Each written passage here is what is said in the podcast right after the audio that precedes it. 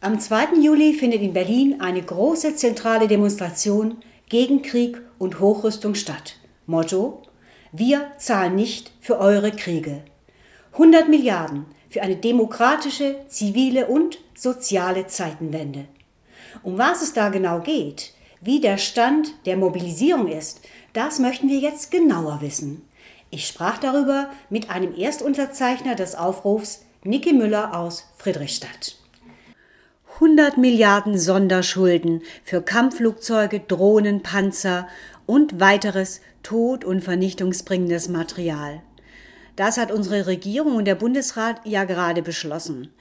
Zusätzlich wird auch noch der laufende Rüstungshaushalt erhöht. Die Kriegsgegnerinnen und Friedensfreunde haben gegen diese immense Hochrüstung Stellung bezogen und halten weiter dagegen so mit einer zentralen Demonstration am kommenden Samstag, den 2. Juli in Berlin. Ja, Niki, um was geht es denn da konkret und wer ruft dazu auf? Es geht um eine Kehrtwende. Abrüstung statt Hochrüstung. Hochrüstung bedeutet Todrüstung. Es geht ums Überleben, hier in Europa und auch weltweit. Wir, das sind die Friedenswilligen bzw. Kriegsunwilligen, geben uns nicht geschlagen. Wir sind viele. Der Kreis der Organisationen und Personen, die zu dieser Manifestation aufrufen, wird von Tag zu Tag größer. Sie alle verbindet das gemeinsame Ziel, wir zahlen nicht für eure Kriege. Die Aufrufer kommen aus allen gesellschaftlichen Bereichen. Friedensgruppen, kirchliche Kreise, Antifaschisten, kritische Soldatenorganisationen, Jugend- und Studentenvereinigungen bis zu politischen Parteien und zig andere, die hier nicht alle erwähnt werden können. Aber wer den zentralen Aufruf anklickt unter www.zivilezeitenwende.de, kann dort den aktuellen Stand erfahren. Das ist ja ein sehr breites Bündnis mit durchaus unterschiedlichen Akteuren. Was bewegt und vereint euch dabei denn ganz besonders? Ich beginne mal mit dem schlimmsten und damit wichtigsten Argument.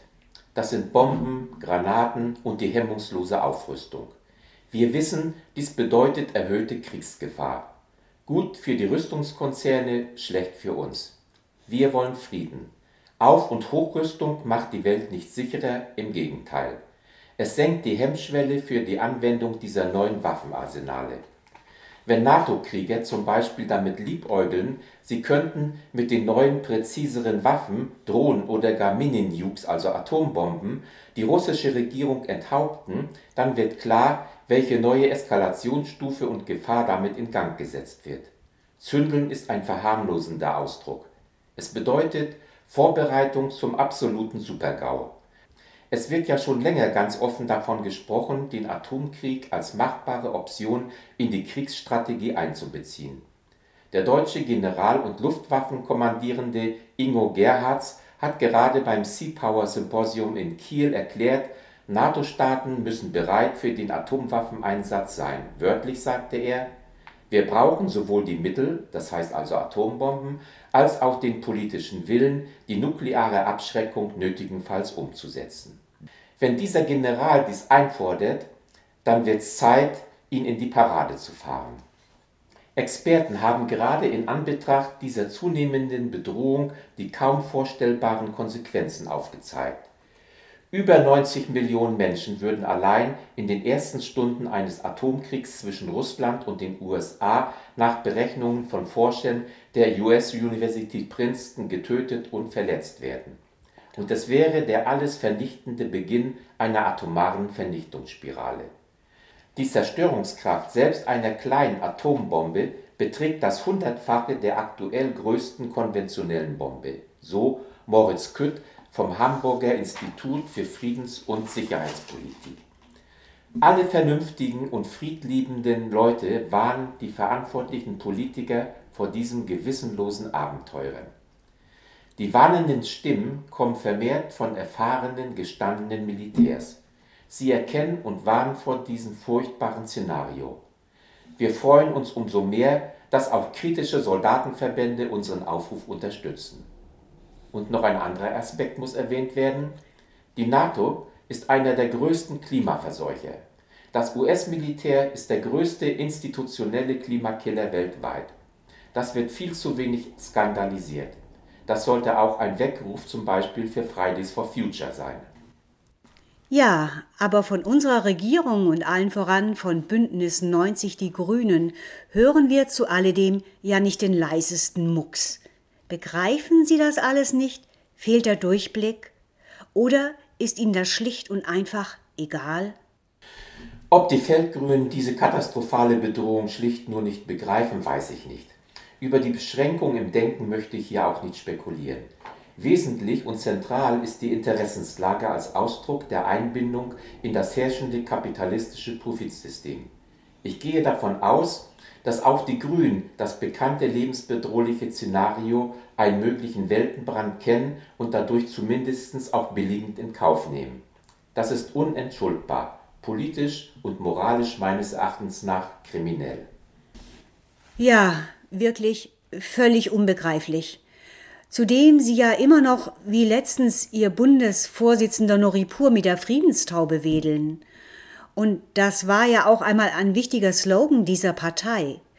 Aber lohnt es sich überhaupt noch nachzufragen, ob es jenseits von solch plakativen Gesten, die ja dann vielleicht doch nur wieder ein paar schicke Bilder für eine grüne Vermarktung liefern, ja, gibt es denn überhaupt noch einen gelebten Pazifismus in dieser Partei? Es sollen ja auch Grüne und andere Vertreterinnen und Vertreter der Aufrüstungs- und Kriegswilligen zur Demo mit aufrufen. Dass da ein paar Grüne und andere Einzelpersonen von Kriegsparteien mitmachen, ist grundsätzlich positiv. Sie meinen es sicherlich ehrlich und benötigen ja dringend auch eine Projektionsfläche. Aber es sind eben leider nur versprengte Individuen. Sie dürfen den Kriegsparteien keinesfalls als Feigenblatt dienen. Und wenn sie glauben, Sie können in Ihrer Partei noch etwas zum Positiven bewirken, dann kann ich nur Erfolg wünschen.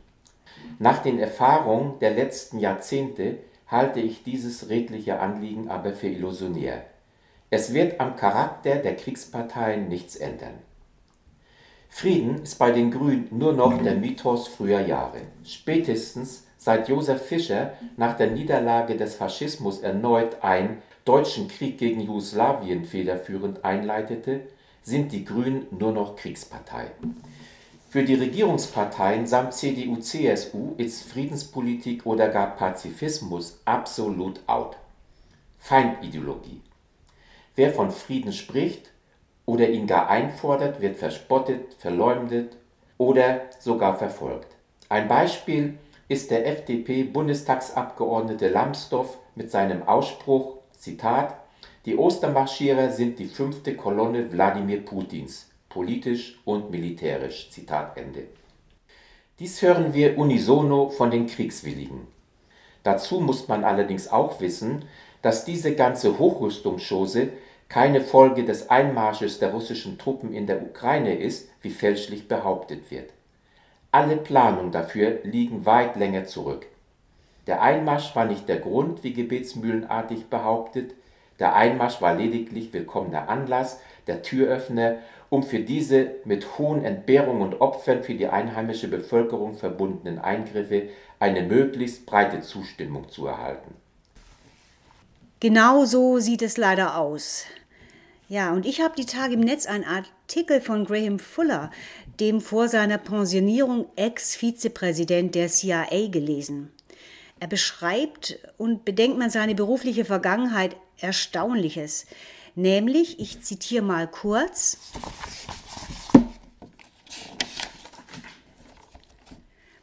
die heutige Gleichschaltung der Medien und die US-amerikanische Mediendominanz sind einmalig. Eines der beunruhigendsten Merkmale dieses amerikanisch-russischen Krieges in der Ukraine ist die völlige Korruption der unabhängigen Medien. Tatsächlich hat Washington den Informations- und Propagandakrieg bisher haushoch gewonnen und alle westlichen Medien dazu gebracht, bei der Charakterisierung des Ukraine-Kriegs aus demselben Gesangbuch zu singen. Zitat Ende. Ja, und, und ich kann dazu nur sagen, die Hymnen und Lobpreisungen auf Regierung und besonders auf die Grünen, die schwellen ja jetzt nicht mal ab, wo das Frieren immer näher rückt. Wäre es nicht eine absolute Pflicht der Medien, aufzuklären, zu warnen, der Vernunft eine Stimme zu geben und ja auch Schaden vom deutschen Volk abzuwenden? Naja, die herrschenden Medien sind die Medien der Herrschenden. Es ist wie beim Skatspiel. Wer schreibt, der bleibt. Eine Win-Win-Situation zwischen Regierung und Medien. Sie befeuern sich gegenseitig. Häufig sind die Medien die übelsten Antreiber.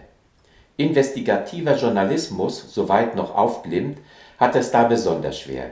Je klarer die Regierungslügen aufgedeckt werden, desto stärker die Repression. Wir sehen das gerade am Fall von Julian Assange, der unter anderem die grausamen US-Kriegsverbrechen ans Licht zerrte. Das ist die eine Seite der Medaille. Und die andere Seite, ist die auch so düster? Hochrüstung tötet schon im Frieden, ohne den heißen Krieg. Sie verursacht Hungertod und die Zerstörung der existenziellen, ökonomischen und sozialen Lebensgrundlagen der Menschen weltweit. Da haben wir sogar Papst Franziskus an unserer Seite, wenn er sagt, Rüstung tötet.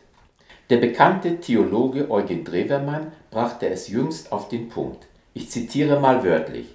Seit Monaten erleben wir, wie über 20 Millionen Afrikaner auf der Flucht von Hunger und Elend darum betteln, von der UNO die benötigten etwa 4 Milliarden Dollar zu bekommen, damit sie wenigstens überleben. Es ist nicht möglich, der UNO 4 Milliarden Dollar zu Überleben von 20 Millionen Menschen zu geben. Aber es ist möglich, Herrn Stoltenberg, den Chef der NATO, zuzustimmen, die europäischen NATO-Mitglieder müssen ihre Militärausgaben gefälligst auf 2% des Bruttoinlandsproduktes erhöhen. Für diesen Schwindel scheint jedes Geld auf Erden richtig und gut angewandt. Ist es aber nicht. Die Rüstungsausgaben sind ein latentes Hinmorden der Bedürftigen. Soweit Drewermann. Dazu passt die Presseinfo von gestern, auch wieder Zitat, UN-Welternährungsprogramm kürzt Ration für afrikanische Flüchtlinge.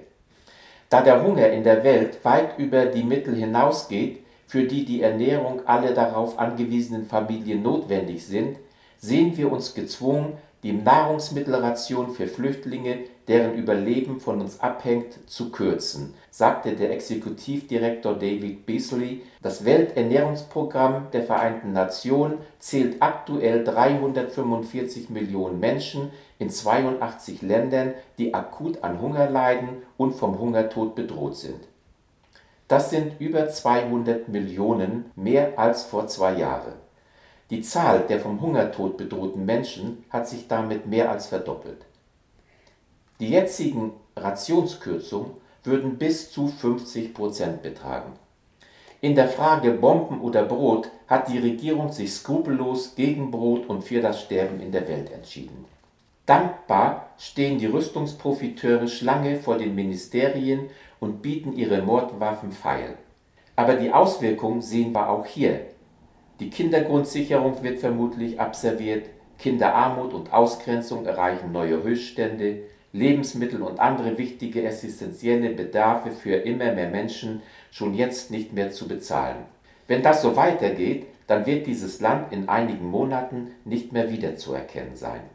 Rentner, Hartz-IV-Berechtigte und viele andere Kleinstverdiener bekommen nicht einmal eine minimale finanzielle Entlastung. Es wächst sowohl die Armut als auch der Profit der Großkapitalisten. Shell konnte im ersten Quartal 2022 gegenüber dem Vorjahreszeitraum den Profit von 2,9 Milliarden auf 8,6 Milliarden Euro explosionsartig steigern. Eine satte Verdreifachung. Ja, das sind die Fakten. Und wir wünschen euch für die Demo am 2. Juli in Berlin auch sozusagen das Allerbeste. Aber die von euch geforderte Kehrtwende braucht ja einen längeren Atem. Wie soll's also weitergehen? Wir werden in unseren jeweiligen Wirkungsfeldern verstärkt aufklären und den Vernebelungs- und Lügennebel lichten müssen. Es ist schwierig, weil nicht nur gelogen, sondern in geschickter Weise auch mit Halbwahrheiten manipuliert wird. Halbwahrheiten sind bekanntlich ein großer Feind der Wahrheit. Wir müssen und wollen der Wahrheit eine Gasse schlagen. Das ist aus den beschriebenen Gründen zwar nicht einfach, aber hier stimmt der Spruch alternativlos. Und wir sind viele, brauchen aber noch mehr, um Sand ins Getriebe der Kriegsmaschinerie zu streuen. Es gibt gute Beispiele. Die Hafenarbeiter in Genua, Athen und anderswo weigern sich, Tod und Vernichtung bringende Waffen zu verschiffen. Also, Möglichkeiten gibt es viele. Wir müssen nur wollen. Natürlich, die Akteure sind sich darüber im Klaren, dass Berlin nur der Auftakt zur weiteren Mobilisierung gegen das Hochrüstungs- und Verschuldungspaket sein kann. Der Widerstand muss breiter werden und sich verstetigen, damit den Kriegs- und Hochrüstungswilligen Knüppel zwischen die Beine geworfen werden können. Der Kampf für eine friedliche, demokratische und soziale Zeitenwende unter der Losung Wir zahlen nicht für eure Kriege braucht einen langen Atem. Berlin ist erst der Auftakt. Ja, soweit ein aktueller Beitrag zur bundesweiten Demonstration am Samstag, den 2.7. in Berlin. Beginn 14 Uhr Bebelplatz. Mehr erfahren könnt ihr unter www.zivilezeitenwende.de, alles klein und zusammengeschrieben. Ich wiederhole nochmal www.zivilezeitenwende.de.